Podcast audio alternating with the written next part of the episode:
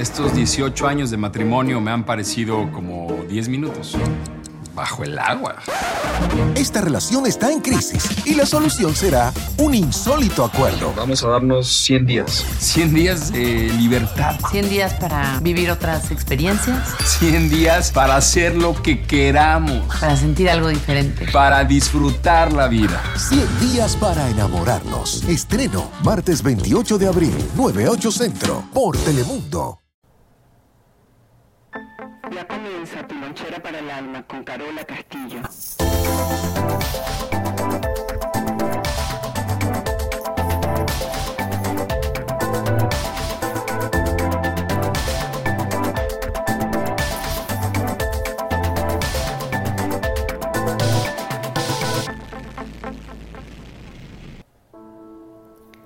Bienvenidos a todos y a todas, donde sea que te encuentres y haciendo lo que sea que estén haciendo.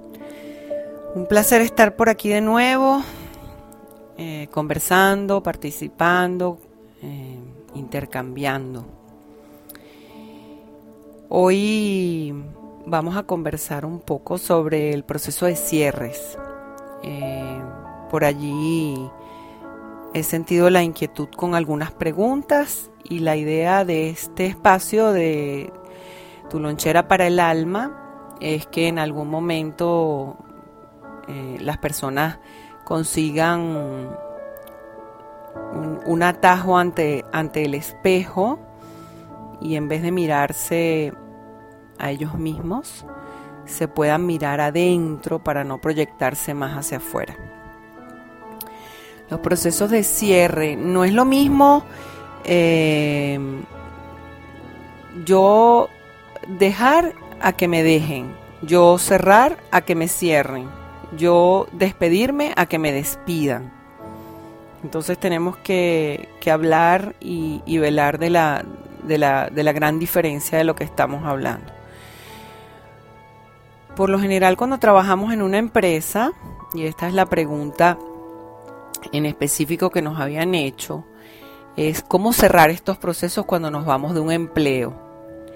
Y qué importante esta pregunta, cuando nos vamos del lugar que nos sostuvo, que nos dio el dinero para comer, em, del lugar donde tomamos experiencias. Cuando yo no estoy en la disposición de crecer más dentro de un empleo y me he agotado a mí misma, por lo general, por lo general surge un despido. Pero si la relación con, con mi jefe, con el director, mm, inmediato, eh, llega a ser algo personal, yo me confundo. Por lo general, cuando no hemos tenido respeto hacia los padres, vamos a encontrar un jefe autoritario y ahí vamos a tener uno de los grandes inconvenientes porque lo que no queda resuelto en el pasado se presenta como destino. Y una de las cosas que siempre es nuestro destino eternamente es nuestra relación dentro del área de trabajo. Entonces yo voy a proyectar, ¿se acuerdan? Es esa cámara que voy a encender dentro de mí y cuando la proyecto son mis imágenes internas las que se van a ver eh, en los demás. Entonces, si yo tengo problemas con mi papá, seguro mi jefe se parece a mi papá. Si tengo problemas con mi mamá, seguro la directora de recursos humanos, la cual me montó el zapato para que yo no creciera dentro de mi trabajo, se parece a mi mamá.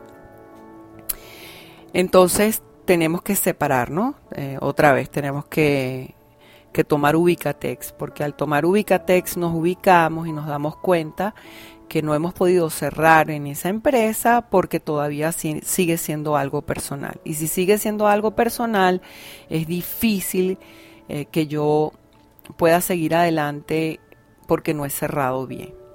Cuando no cierro bien, la energía es como si alguien estuviera atado a nosotros. Es como yo lo digo como si vamos construyendo un Frankenstein. No cerré bien en este trabajo y me traigo un brazo. No cerré bien con la otra pareja, me traigo el otro brazo. No cerré bien con mi país, me traigo una pierna. Entonces voy construyendo un muñeco que después voy buscando en el futuro y que tiene todas las dinámicas de las cosas que no pude cerrar. Entonces lo primero que tenemos que hacer, diría yo, es eh, girar la cabeza hacia atrás nada más maravilloso que, que girar la cabeza. Y cuando giramos la cabeza podemos ver a los padres, a los abuelos, a los bisabuelos. Y solo desde esta mirada podríamos mirar hacia adelante eh, y nos vamos a sentir inclusive un poquito más liberados, eh, porque ya no vamos a confundir. Ver nuestro trabajo con esa gratitud y darnos cuenta que hubo algo que me agotó en el proceso, que yo no pude seguir, y yo mismo eh, busqué esas energías para que me despidieran. Eh, y, y, aquí tengo que decir que ya no valen excusas. Hacernos responsables es tomar conciencia. Poder regresar al lugar donde nos despidieron eh, es como, para mí es como tener una, una recomendación universal energética. Imagínense la señora que la tienen que retirar porque está desahuciada, eh, tiene un cáncer en fase terminal y la despiden con todas las de la ley, con grandes honores, una placa, globos, torta, pasapalos, una gran fiesta, ¿verdad? Y en el corazón hay un, ese sentimiento de qué terror de lo que ella le está pasando, ojalá no me pase a mí. Por eso despedimos a la gente con más bondad, por miedo a lo que le vayan a suceder, no a ellos, sino a nosotros. Y algunas veces así se nos parte el corazón en dos, porque no queremos ver llorar a los demás cuando no nos atrevemos a abrir nuestro corazón. Y casi siempre queremos evitar las crisis en los otros porque nosotros no queremos ver nuestras propias crisis cuando la maravilla de la vida es respetar eh, todo evento que cualquier persona esté transitando. Eso sería la disolución de todos los espejos externos.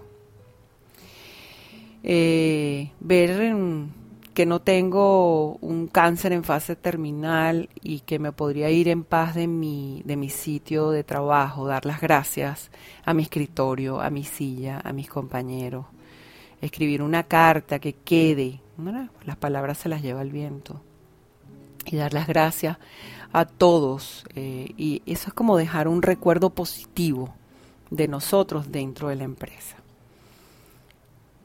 Lo ideal sería que eh, nos dieran nuestra liquidación en orden, eh, nuestras prestaciones, porque algunas veces las empresas no lo hacen de manera em, legal y tratan de, quitar un poquito.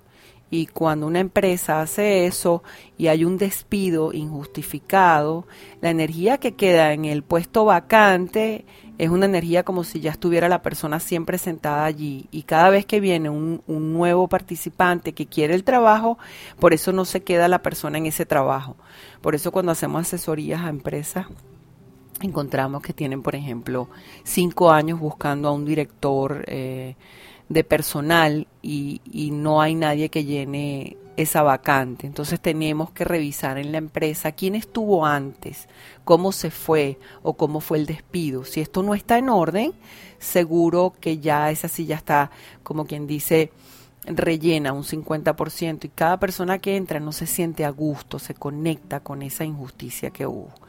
Pero si está en mis manos tocar la puerta, regresar, aunque tenga que comerme las verdes, es dar las gracias por todo, por lo aprendido, etcétera, etcétera, y tratar de conseguir una carta de recomendación, porque cuando yo voy con toda esa energía a un próximo trabajo, eso, eso se va a tomar en cuenta. Uno sabe cuando alguien está escapando de algo, de alguien, porque está desesperado y no hay nada más sabroso que ir a buscar algo en, en, esa confianza, en, ese, en esa autoestima, que creo en mí, yo sé quién soy, sé de dónde vengo, porque yo sé a dónde voy. Em, muchas personas, eh, los cierres no son positivos porque le han dedicado una vida a la empresa. Quiere decirlo lo, los que trabajan en exceso. Cuando, cuando una empresa nos pide más de la cuenta y el salario no es el justo, por lo general yo soy la que me tengo que poner brava porque yo estoy trabajando de más. Entonces, si no hay una buena descripción de cargo dentro de las empresas, nuestros empleados corren peligro. Una de las mejores descripciones de cargo es, por más absurdo que suena, es usted abre la puerta, usted cierra la puerta, usted monta la cafetera, etcétera, etcétera. Pero muchas de las empresas que tenemos, sobre todo en Latinoamérica, no existe descripción de cargo y somos toderos. Quiere decir que aquí hacemos de todo y aquí nadie sabe dónde está nada y nadie sabe a quién le tiene que responder. Entonces una descripción de cargo nos va ayudando mucho y un organigrama que esté verdaderamente posicionado en jerarquías para que nuestra gente sepa a quién le va a reportar. Porque muchas veces las secretarias tienen más poder que los propios directores de área. Porque tenemos que llevarle un chocolatico, tenemos que ganarnos a esta persona para que ese médico nos atienda. Entonces, eh, por lo general el orden siempre está trastocado y la que sufre es la empresa. Y cuando la empresa está mm, baja de energía, triste, se pierde en la tarea. Y cuando se pierde en la tarea, se nos pierden los empleados. Por ejemplo, em, en, en, nuestro país, en mi país, Venezuela, eh, mucha gente podría, por ejemplo, montar una peluquería porque le encanta hacerse la manicure y la pedicure. Entonces se pierde la tarea de la empresa. En vez de montar una peluquería para atender y prestar ese servicio, lo hacemos por algo personal. Y muchas veces, muchas de las empresas, y, la mayoría son empresas de familia, eh, este es el orden. Entonces la empresa padece. Y es muy difícil que tengamos empleados que estén contentos y personas que quieran verdaderamente hacer cierres, porque no saben a quién reportar, no saben a quién darle las gracias, no saben a dónde eh, hacer ese trabajo para que por lo menos los reconozcan. Y no hay nada más maravilloso que reconocer a la gente que está haciendo su trabajo. Es muy bueno el reconocimiento metálico, eh, ¿verdad? una bonificación, un viaje incentivo por una cuota que se cumple en las ventas, etcétera, etcétera. Y también un reconocimiento, bueno, un, un diploma, una placa. Entonces, cuando esta señora María se va de la empresa porque ya está viejita, porque ya no sabe cómo usar PowerPoint y no sabe cómo hacer las presentaciones en ninguna de las aplicaciones y no tiene un iPhone, ya la empresa quiere prescindir de su trabajo. Entonces, por lo general, las empresas arriesgan lo que es el intelecto por la belleza. Entonces, tenemos ahora una mami en la recepción, 90, 60, 90, que sabe menos que la señora María, que se tuvo que ir porque no tenía conocimiento, y ahí tenemos de nuevo una empresa en riesgo el talento, el talento, el conocimiento. Hay que darle reconocimiento y espacio a las personas que han logrado su certificación, su, su estudio. No puede seguir una empresa seguir improvisando para ver qué sale. La empresa va a padecer y no van a poder haber buenos cierres. Tuve un caso en Chile. Esta empresa por más de 20 años eh, arrojaba números rojos en en sus ganancias. Y siempre uno debe preguntar, ¿qué estará pasando en una empresa que la siguen sosteniendo a pesar de dar pérdidas? Ellos sacaban de sus eh, ahorros personales para sostener. Cuando hicimos la asesoría, esta gente me comentaba que pase lo que pase, Carola, yo no voy a cerrar mi empresa. Hicimos el estudio de lo que pudo haber atrás dentro de esta empresa? ¿Cómo se conforma? ¿Quiénes fueron los pioneros, los fundadores? ¿Cómo está el orden de todo eso? ¿Cuál es la tarea de la empresa? ¿De dónde vino el dinero? para conformar. ¿Está la empresa legalmente constituida en su objeto amplio? ¿Se describe exactamente lo que es? ¿O es un arroz con mango que la empresa hace videos, manicure, viajes a la, a la luna, etcétera, etcétera? Todo esto afecta. En el caso de esta empresa de Chile, cuando hicimos el estudio del origen de la empresa, los abuelos, eh, la empresa se dedicaba a, a, la confección de material de alto riesgo químico, tapabocas, botas para quirófanos, batas, etcétera, etcétera. Pero los abuelos de esta gente habían estado involucrados en la confección de las cámaras de gas de, en la Segunda Guerra Mundial. Entonces, muchas veces estamos escogiendo una profesión, unos estudios y una tarea porque hay una historia de familia no resuelta. Y allí es, la historia perfecta para caer en el trabajo perfecto.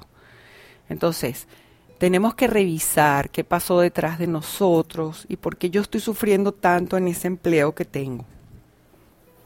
Porque la idea es de mi trabajo tener un conocimiento, eh, crecer dentro de mi empresa, que se vea mi aporte para que se me reconozca mi trabajo sin trampa, ¿no? Algunas veces tenemos que reconocer al que trae las innovaciones como al que tiene experiencia. En, en, el organigrama sería ideal que ellos fueran paralelos y no uno arriba del otro, porque uno toma conocimiento de uno y el otro toma experiencia del otro.